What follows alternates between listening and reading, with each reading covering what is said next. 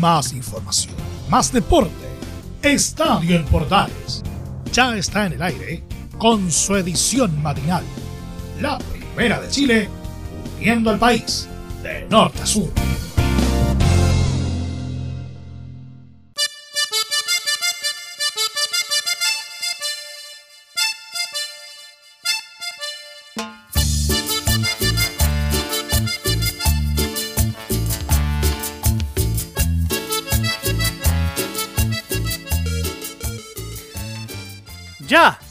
Sí, ahí sí. Para comenzar la jornada con harto punchi, ¿ah? Con harto ritmo. 7 de la mañana con 31 minutos ya estamos. En vivo y en directo.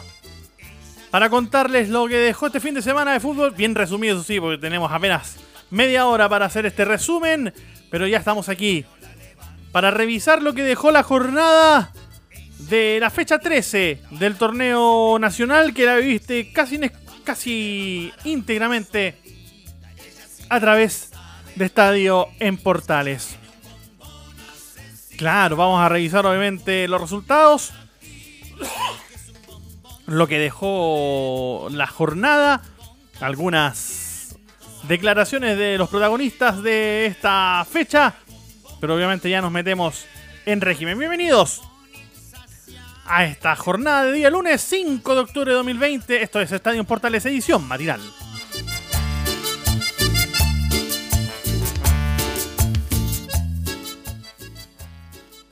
Y comenzamos a revisar lo que dejó la fecha completa de esta fecha 13, lo decíamos, partió el día jueves pasado, en donde Palestino le recibió la visita, perdón, de la Universidad de Concepción y fue victoria del cuadro el Campanil 1 a 0 el gol solitario de Juan Pablo Abarzúa al minuto 40 de la primera parte en ese compromiso que ganó finalmente la Universidad de Concepción. No sin problemas, sí, y de hecho Palestino lo pasó bastante, bastante mal en ese compromiso, así como el relator también del canal del fútbol, Pato Vergara, que sufrió una pequeña descompensación en ese partido durante el relato y le mandamos un gran abrazo. Estaba en la cancha ese día, y bueno, mezcla de factores, el calor dentro de la caseta, eh, el, no poder respirar correctamente por el tema de la mascarilla, etcétera. Ahí provocó probablemente lo, eh, la incidencia más importante de ese compromiso donde lo atendieron ambos cuerpos médicos, el de Palestino y el de la de Conce, pero afortunadamente al querido amigo Pato Vergara no le pasó absolutamente nada.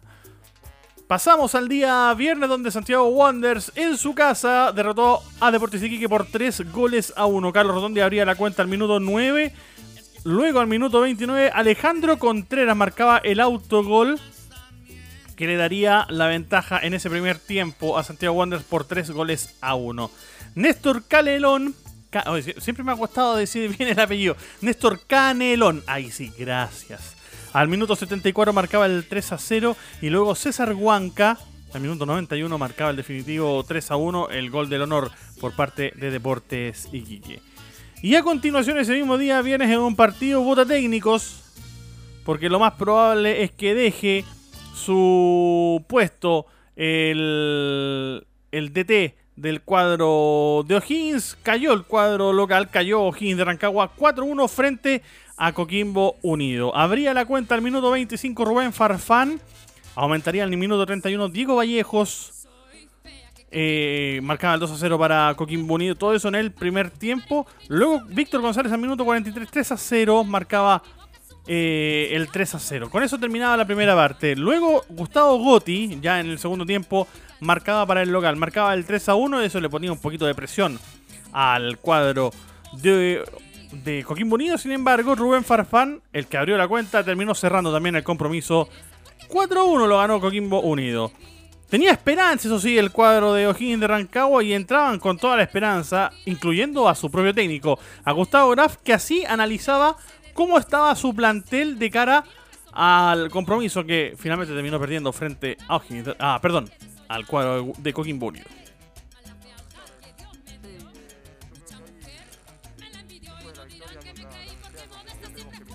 hacemos nosotros, no mirar para los costados, ni para arriba, ni para abajo, dependemos de nosotros, eso es importante.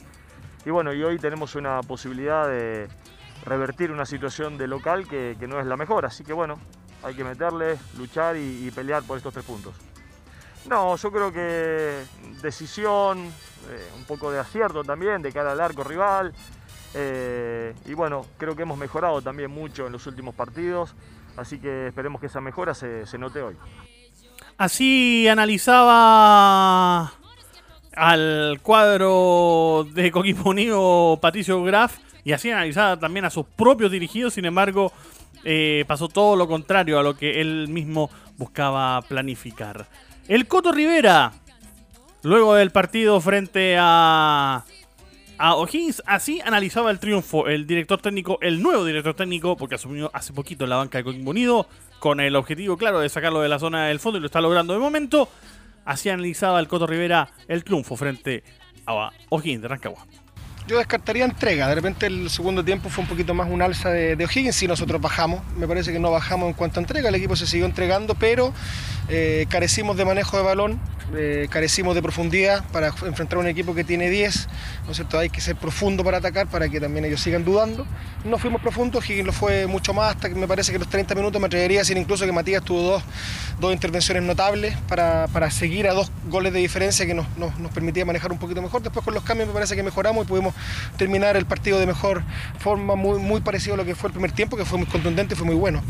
Después siempre lo dijimos al principio, Claudio, nosotros estamos contentos por los jugadores. Eh, nosotros llegamos a colaborar, a entregar herramientas, pero son los jugadores que los que ejecutan, los que se entregan. Las semanas de trabajo han sido buenísimas y la estamos coronando con partidos como, como el de hoy día, que sin duda alguna todos los partidos, Claudio, tienen cosas buenas, cosas malas, o, o cosas buenas o cosas por corregir, no malas.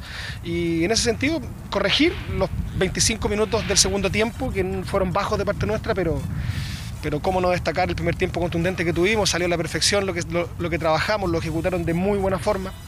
Y en ese sentido estoy súper conforme y contento, te insisto, por los jugadores, por su entrega, por su sacrificio y porque estamos remontando en la tabla, incluso hasta los goles de diferencia nos vienen bien, en un, equipo teníamos menos 9 y hoy día tenemos menos 6 y eso casi un punto.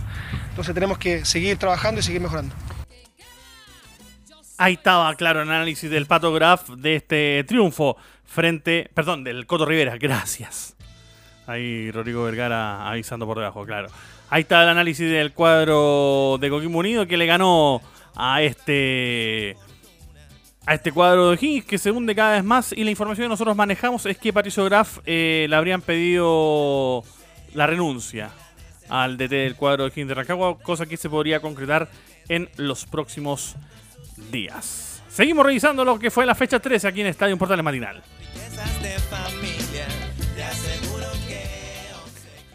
Lo dije, ¿ah? con harta pachanga para ponerse arriba, para que quede arriba el ánimo y para que despierten todos. ¡Sí, despierten! Sí, pues despierten. ¿ah? Hay que despertar. Claro.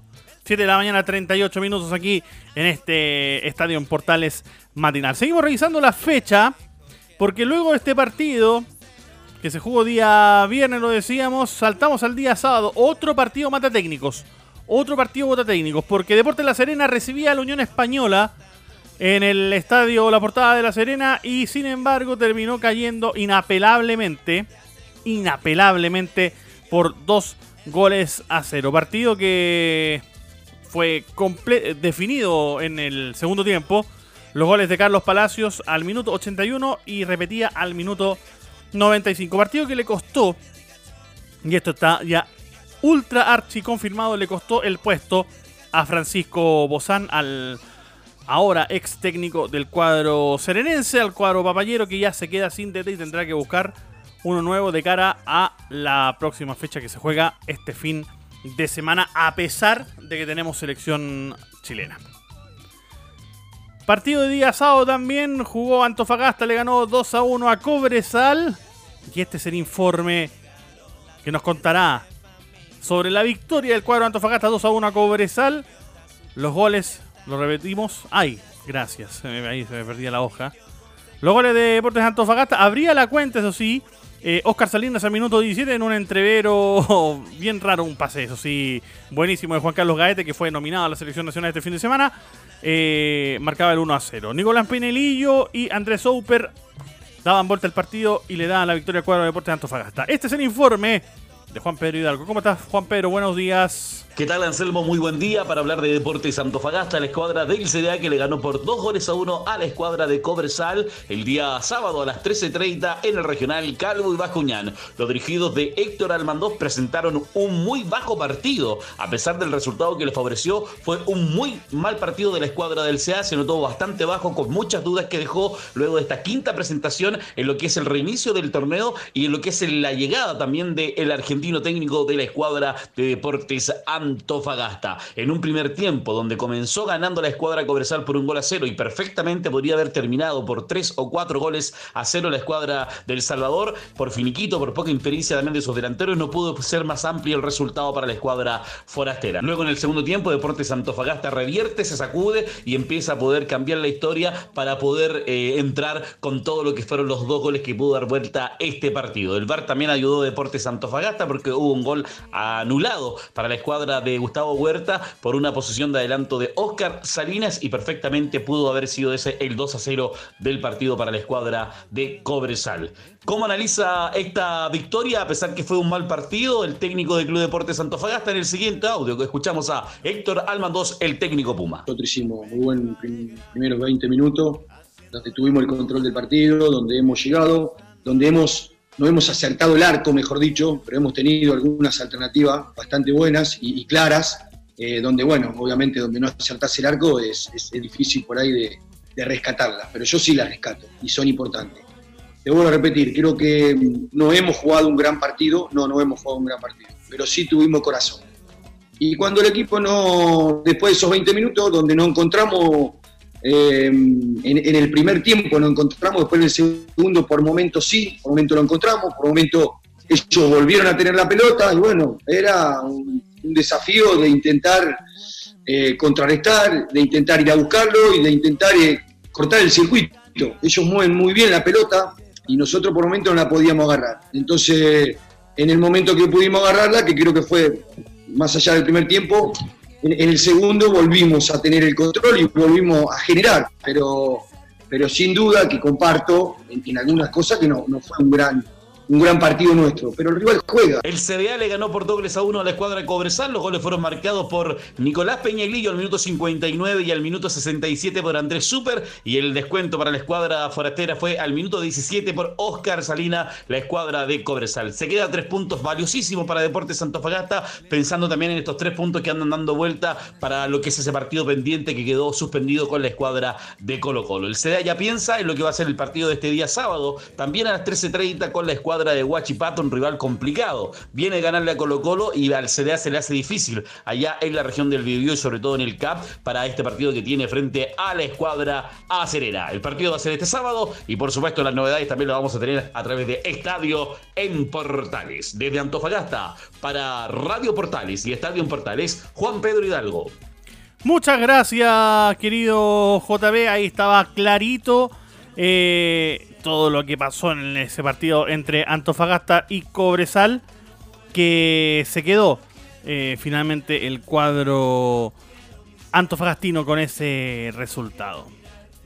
Pasamos al siguiente partido de ese día sábado. Curicó Unido en su casa. Lamentablemente no pudo frente a Everton. Terminó cayendo. Lo ganó el cuadro de Viña del Mar por 3 goles a 1. Abría la cuenta al minuto 8 Johnny Herrera, sí, el ex portero azul de penal, marcaba la apertura de la cuenta. Marco Sebastián por el minuto 62 y Rodrigo Echeverría al minuto 67 marcaban los dos goles restantes para el cuadro de Everton. Marco Sebastián Paul, de hecho, que entró, marcó el 2 a 0 y lamentablemente seguidito termina saliendo de la cancha lesionado. Había entrado en el segundo tiempo duró alrededor de 15 minutos en la cancha, lamentablemente no pudo más y terminó saliendo. El descuento de Sebastián Jaime para colocarle un poquito más de honor, si podríamos decir así, en este resultado donde le gana finalmente el cuadro de Curicó Unido a...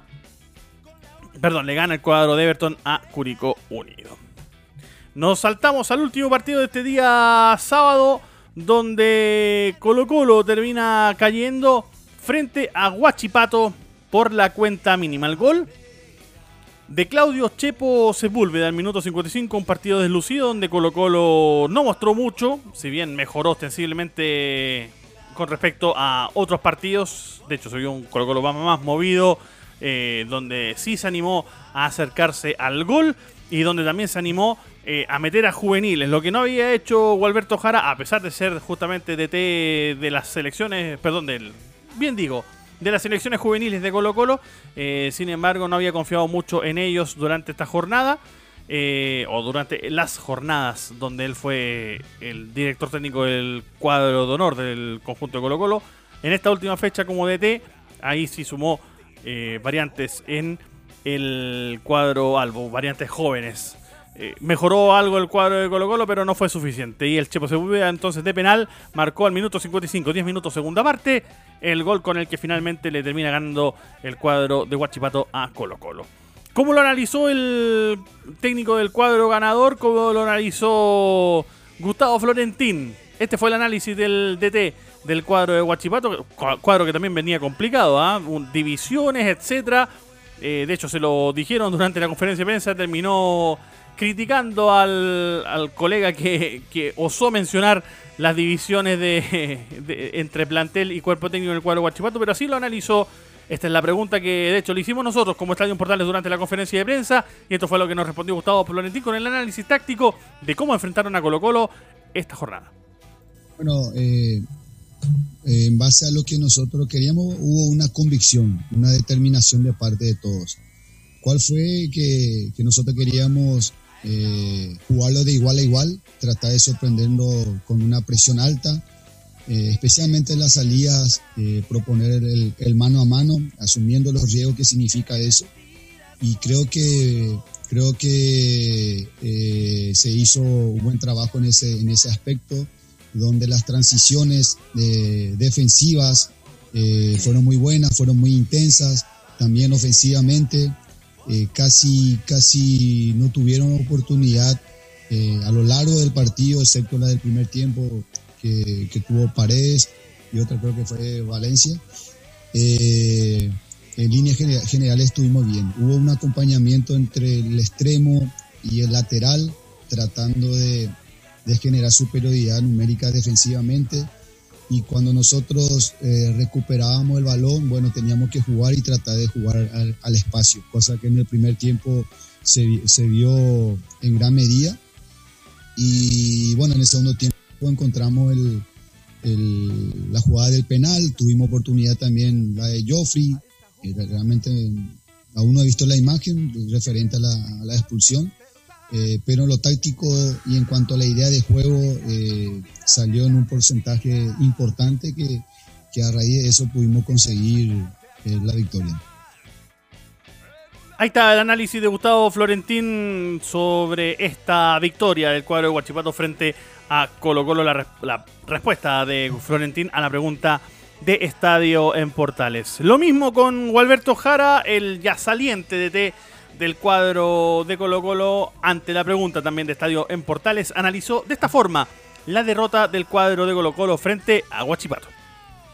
Eh, a ver, yo creo que el, partido en sí, el primer tiempo, creo que eh, hicimos un buen partido en el sentido de, correr, de presionar más arriba, de tener el balón, eh, llegamos con, un, con, más claridad, digamos, y en el la última línea en el área rival, ahí nos costó eh, dar el último pase, eh, fallamos algunos remates, eh, esa presión en la última, la última línea, ¿no? Pero se hizo el esfuerzo, una actitud buena.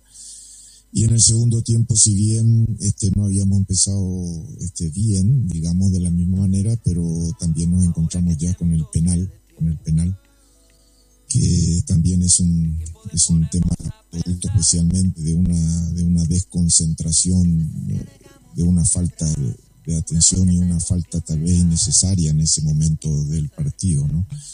Pero bueno, y ahí ya vamos con el resultado adverso, ya empiezan a aparecer de nuevo las imprecisiones, eh, los errores eh, a confundir un poco y, bueno, y el rival que juega eh, en base a eso, ¿no? en base a nuestra desesperación.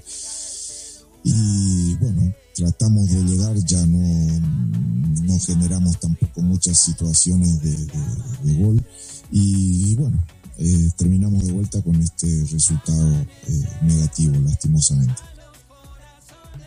Y también le preguntamos sobre su futuro. Hay que recordar de que la semana pasada habló Jaramay Nichols y se refirió al futuro de, de Walberto Jara. Él respondió que se tomó vacaciones y va a seguir obviamente en el cuadro de Colo Colo en las juveniles. Pasamos a los partidos del día domingo porque jugó la Universidad Católica frente a la Universidad de Chile, clásico universitario número 190 y lo ganó el cuadro de la franja 3 a 0. El informe del cuadro cruzado en la voz de Felipe Holguín. El cuadro Universidad Católica le ganó inapelablemente al cuadro de la Universidad de Chile por 3 a 0, donde se mostró el pragmatismo de Ariel Holland, eh, comandado por San Pedri, un César Pinares que estuvo inspirado y que le dio el andamiaje que tenía que tener el elenco comandado por el profesor Ariel Holland. Recordemos que la Católica tiene que enfrentar el próximo sábado a la Universidad de Concepción, el Estadio San Carlos de Apoquindo, donde tendrá que eh, ir a buscar y seguir con este liderato en el campeonato nacional. Recordemos bien que el cuadro de la Universidad Católica también tiene un encuentro en Copa Libertadores de América donde tendrá que enfrentar al Internacional de Porto Alegre comandado por el Chacho Coudet ya para ir eh, un poco más desmenuzando, el cuadro dirigido por Ariel Holland, la Católica, presenta seis bajas que podrían llegar para el partido ante la Universidad de Concepción, que de hecho se jugará en San Carlos de Apoquindo. Exactamente, y así también lo analizó el Luli Agüed, esta victoria del cuadro de Católica frente a la U. Bueno, la, verdad es que nosotros nos venimos sintiendo muy bien, eh, vamos creciendo partido a partido, que eso es muy importante, vamos encontrando eh, todo lo que nos pide el técnico y todo lo que nosotros venimos mostrando año tras año. Eh, a eso le incorporamos la, idea de Ariel, que, la verdad que nos seduce mucho y bueno, eso, eso hace que las cosas vayan saliendo cada vez mejor. Después, lo otro ya quedará para el análisis de ustedes. Nosotros sabemos que, somos un equipo muy fuerte, que estamos jugando eh, un buen fútbol que nos gusta y que partido a partido eh, vamos evolucionando y eso, eso nos deja tranquilos. ¿Qué pasó por el lado contrario en el cuadro azul? Así lo cuenta Enzo Muñoz en este informe del cuadro azul. Nueva derrota de Universidad de Chile, esta vez por tres goles a cero ante Católica. Son cinco años ya donde la U no puede superar a sus clásicos rivales en condición de visita. Hernán Caputo analiza también el encuentro y dice que hay cosas que mejorar, pero obviamente este rendimiento, entre comillas, eh, no le favorece a un ambiente en Universidad de Chile que está bastante tenso. Empezaron las críticas luego de la derrota contra el cuadro de la Unión Española pero, pero obviamente la, la, U tiene un margen de error. Esto que no pudo ante uno ese que fue bastante superior, la pasó por encima de sus líneas. Y, pero la única salvedad, podríamos decirlo, de todo el elenco azul fue Franco Lobos, que jugó un extraordinario partido. Escuchemos la palabra de Hernán Caputo, que así se refiere a este partido que lamentablemente para las azules no pudieron ganar. Dolido, creo que si bien dominaron en gran parte el juego Católica, porque lo hace habitualmente. Eh, bueno, tuvimos muchas acciones, sobre todo en el segundo tiempo. Y bueno, dos penales golpean cuando Independiente, que en el primer tiempo tuvieron eh, opciones más claras, golpean en, en ciertos momentos donde uno empieza a generar un volumen de juego. Pero nada, qué decir, dolido, obviamente, estoy con trabajo, con tranquilidad, eh, pero con mucho trabajo y dándonos cuenta de los errores y dónde están los errores para corregir esto. Por supuesto, aparte de ser un clásico, eh, a nadie le gusta perder. Bueno, ahí Ahí está el informe por parte de Enzo Muñoz y rápidamente, antes de terminar, nos vamos con el informe de la selección chilena en la voz de Laurencio Valderrama. Muy buenos días, estimado Anselmo, para ti y para todos quienes escuchan Estadio en Portales, edición matinal. En esta ocasión tenemos el informe de la selección chilena, que sufrió en la jornada del domingo 3 una nueva e importante baja, la del capitán Gary Medel, quien no podrá ser parte del equipo de Reinaldo Rueda para los partidos ante Uruguay y Colombia por las clasificatorias sudamericanas al Mundial de Qatar 2022. El volante sufrió una lesión muscular en su pierna izquierda que lo obligó a salir del campo a los 17 minutos en el partido donde Boloña perdió por la cuenta mínima ante Benevento por la cuarta fecha de la Serie A italiana. El jugador de Valladolid sufrió una lesión muscular en el muslo izquierdo tras ser titular por 65 minutos en la derrota por 2 a 1 ante Ibar como local por la quinta fecha de la Liga Española. Ante esas bajas, el técnico de La Roja, Reinaldo Rueda, recurrió al medio local y convocó de emergencia al defensa de Everton, Rodrigo Echeverría, y al delantero de Cobresal, Juan Carlos Caete. Mientras Echeverría anotó un gol y jugó los 90 en el triunfo de Everton por 3 a 1 ante Curicú Unido en la Granja, Gaete jugó todo el partido en la derrota de Cobresal por 2 a 1 ante Deportes Antofagasta en el Calvo y Bascuñán. De todas formas, hay buenas noticias con otros seleccionados chilenos en el extranjero durante el fin de semana que repasaremos a continuación en Estadio Portales, edición matinal. Justamente en la Serie italiana, el volante Arturo Vidal fue titular por 73 minutos y salió amonestado en Inter de Milán, que empató 1 a 1 ante Lazio en el Olímpico de Roma. Partido como titular luego de recuperarse del COVID-19 tras jugar los 90 minutos en el triunfo de Flamengo por 3 a 1 ante el Atlético Paranaense el domingo en el Maracaná. En un rápido repaso, es, puntero de la Liga MX con 30 puntos. Además, Víctor Dávila fue titular por 74 minutos en Pachuca, que empató 1 a 1 ante FC Juárez como visita, mientras que Claudio Baeza fue titular por 77 minutos en Necaxa, que venció por 1 a 0 al Atlas de Lorenzo Reyes, que jugó a su vez todo el partido aún estamos a la espera de la actualización del parte médico de Diego Valdés, que no jugó por molestias musculares en su muslo izquierdo en Santos Laguna, que venció 2 a 0 a Puebla el viernes como visita. Por último, la gerencia de comunicaciones de la NFP confirmó el itinerario de la selección chilena. Se destacan dos prácticas vespertinas lunes y martes a las 5 de la tarde, una práctica matinal el miércoles a las 9 de la mañana y la conferencia de prensa de Reinaldo Rueda a eso del mediodía. Tras ello, el plantel completo viajará el miércoles 7 a las 15 horas a Uruguay. De esta forma, se descartó que los jugadores lleguen directo a Montevideo por una medida sanitaria del gobierno local. Y todos los jugadores se reunirán en Pinto y viajarán juntos desde el búnker de La Roja. Este fue el reporte de la selección chilena para Estadio Portales, edición matinal. Un abrazo virtual para todos y que tengan una excelente semana.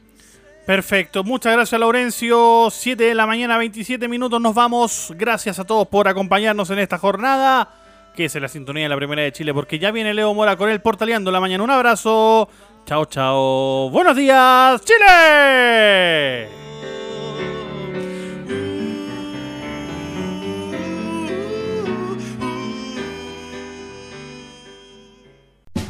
Más información, más deporte. Esto fue Estadio en Portales, con su edición matinal. La primera de Chile, viendo al país de norte a sur.